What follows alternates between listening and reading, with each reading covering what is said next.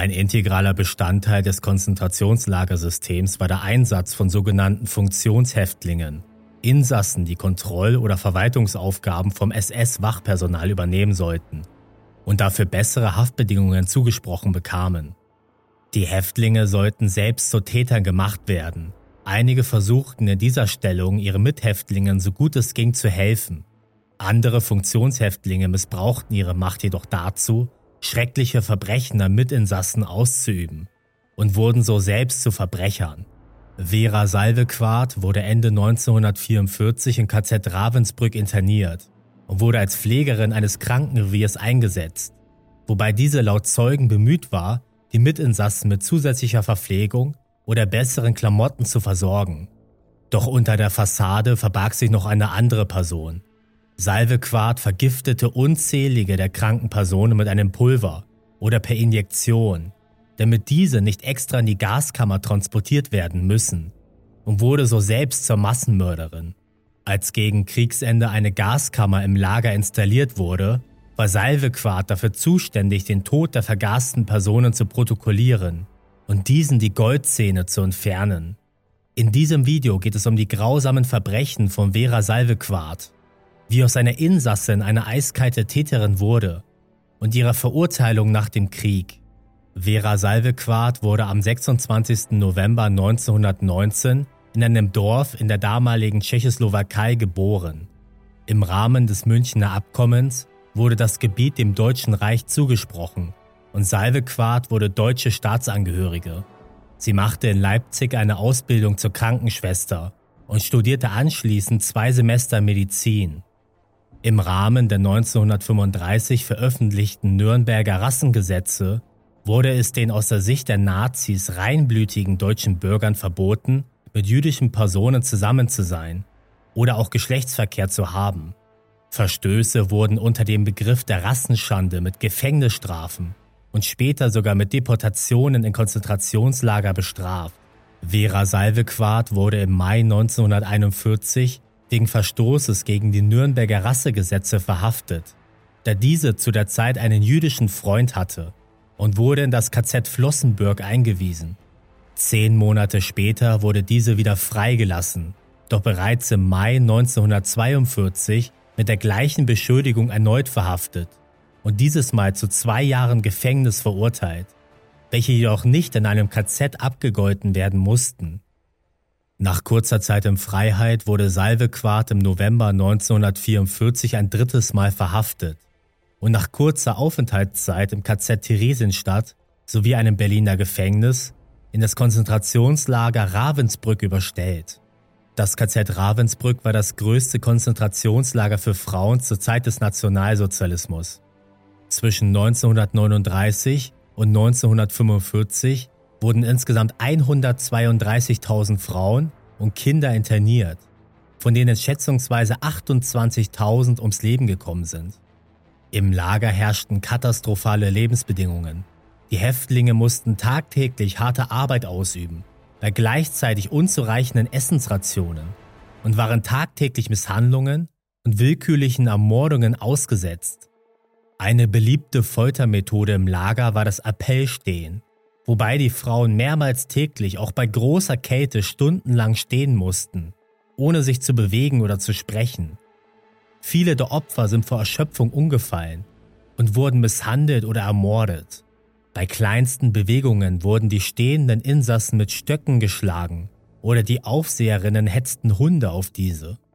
Es wurden regelmäßig Erschießungen durchgeführt, welche außerhalb des Lagers in einem Waldstück durchgeführt wurden und dem meist jüdische oder politische Häftlinge zum Opfer fielen. Im Verlauf des Krieges verschlechterten sich die Lebensbedingungen im Lager zunehmend. Aufgrund des Vormarsches der sowjetischen Truppen kamen zunehmend Evakuierungstransporte aus anderen KZs in Ravensbrück an, was zur kompletten Überfüllung des Lagers führte. So mussten sich in den letzten Monaten bis zu sechs Frauen ein Bett teilen. Es gab kaum Verpflegung und die Sterberate stieg nochmal stark an. Als Salvequart im Dezember 1944 nach Ravensbrück gebracht wurde, hatte die Lagerleitung eine notdürftige Krankenstation eingerichtet und die ausgebildete Krankenschwester sollte nun als Funktionshäftling die eingewiesenen kranken Frauen betreuen. In der Krankenstation war sie die einzige Pflegerin und hatte praktisch die alleinige Verantwortung für diese, da der eigentlich zuständige SS-Wachmann kaum anwesend war. Salvequart konnte einige Verbesserungen der Lebensbedingungen der Insassen erreichen, beispielsweise eine Heizung, neue Kleidung oder Extrarationen. Insbesondere mussten die Häftlinge des Krankenreviers nicht zu den grausamen Zählappellen antreten und wurden seltsamerweise nicht für die Vergasungen in der später eingerichteten Gaskammer abtransportiert. Doch Zeugen berichteten, dass die augenscheinlich gutherzige Pflegerin grausame Verbrechen an einigen kranken Patienten durchführte. Salvequart forderte einige kranke Frauen auf, ein weißes, unbekanntes Pulver zu sich zu nehmen. Falls diese sich weigerten, habe die Pflegerin gegen den Willen der Opfer diesen eine unbekannte Flüssigkeit injiziert. Sie sagte den Opfern, dass diese auf einen Transport geschickt werden. Und um zu Kräften zu kommen, müssen diese das Pulver nehmen. Frauen, die die unbekannte Substanz als Pulver oder gezwungenermaßen als Injektion zu sich nahmen, fielen in einen tiefen Schlaf und hörten spätestens 24 Stunden später auf zu atmen. Salvequart habe noch Zeugenaussagen erst wieder nach ihnen gesehen, wenn diese verstorben waren und war nicht überrascht vom Tod ihrer Patienten. Bei dieser Prozedur wurden jedes Mal mehrere Frauen gleichzeitig ermordet. Insgesamt sollen Dutzende Menschen auf diese Weise ermordet worden sein. Im Februar 1945 wurde in Ravensbrück eine provisorische Gaskammer eingerichtet, in der bis März ca. 2400 Häftlinge ermordet wurden wobei die Durchführung durch den ehemaligen Lagerkommandanten von Auschwitz, Rudolf Höss, erfolgte. Als Funktionshäftling musste Salvequart die Aufgabe übernehmen, Totenscheine für die vergasten Menschen auszufüllen und diesen anschließend die Goldzähne herauszubrechen. Kurz vor Kriegsende soll sie nach eigenen Angaben Namenslisten gefälscht haben, um so Insassen vor der Ermordung zu bewahren, was jedoch aufflog, und Salvequart sollte nun selbst exekutiert werden. Sie konnte sich durch den Einsatz mehrerer männlicher Insassen retten, welche Salvequart bis zur Auflösung des Lagers in einem Spind versteckten. Nach dem Krieg wurde die ehemalige Insassin unter falschem Namen Leiterin eines Büros für rassisch Verfolgte, verlor diese Anstellung jedoch aufgrund einer von ihr durchgeführten Unterschlagung von Vermögenswerten. Salvequart die schon länger auf der Fahndungsliste der Briten stand, wurde anschließend in Köln verhaftet und sollte sich später vor Gericht verantworten.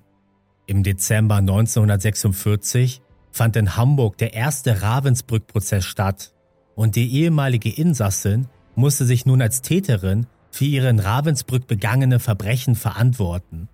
Insgesamt zwei Zeuginnen sagten unabhängig voneinander aus, dass Salvequart Dutzende kranke Frauen mit einer weißen Substanz ermordet haben soll.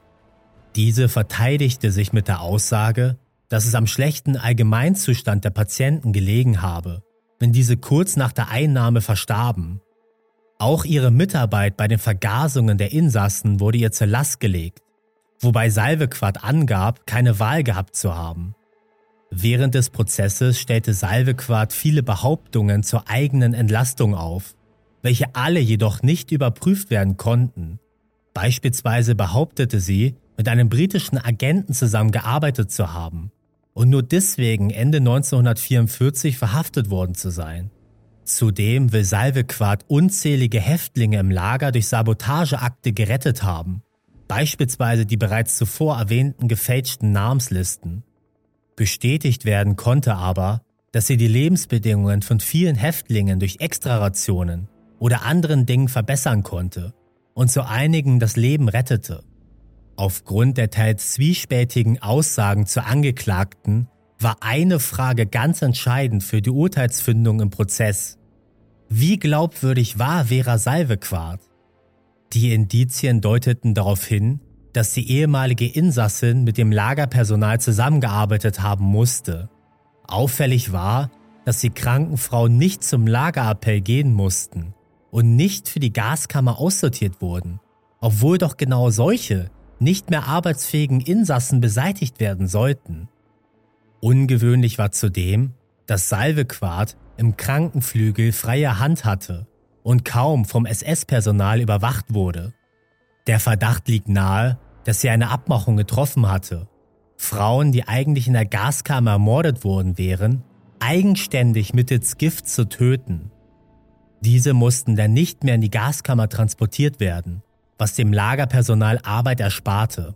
Um zu beweisen, dass Salvequart angeblich ein schlechtes Verhältnis mit ihren vorgesetzten Lageraufsehern hatte, wurde von ihrem Anwalt eine Entlastungszeugin aufgerufen, welche dies bestätigen sollte.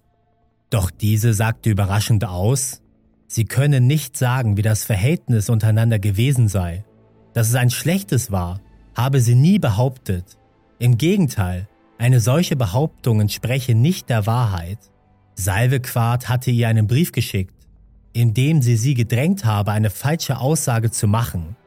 Jetzt vor Gericht würde sie aber nur die Wahrheit sagen. Salvequart hatte ohne Wissen ihres Anwalts gehandelt, welcher selbst schockiert und überrascht war in diesem Moment und durch diese Aktion ihre gesamte Glaubwürdigkeit verspielt. Die Indizien waren erdrückend und Salvequart kam im Prozess als eine äußerst unglaubwürdige Person rüber. Zusätzlich machten einige von ihr getätigte Aussagen wenig Sinn.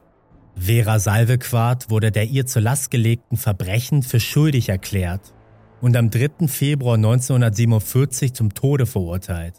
Sie wurde am 3. Mai 1947 im Zuchthaus Hameln gehängt. Der Fall Vera Salvequart zeigt, wie nahe die Rolle von Täter und Opfer bei Funktionshäftlingen liegen konnte. Die Insassin half nachgewiesenermaßen einigen Mithäftlingen durch gute Taten am Überleben doch war anscheinend bereit, im Namen der Lagerverwaltung zu morden und selbst zur aktiven Täterin zu werden.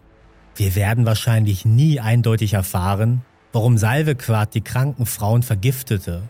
Doch es gibt kein Szenario, das diese Taten in irgendeiner Form rechtfertigen würde. Selbst im hypothetischen Fall, dass die Opfer sonst einfach in die Gaskammer transportiert worden wären, war es dennoch Salvequart, die die Ermordungen durchführte und sich in diesem Szenario zur Mörderin machte.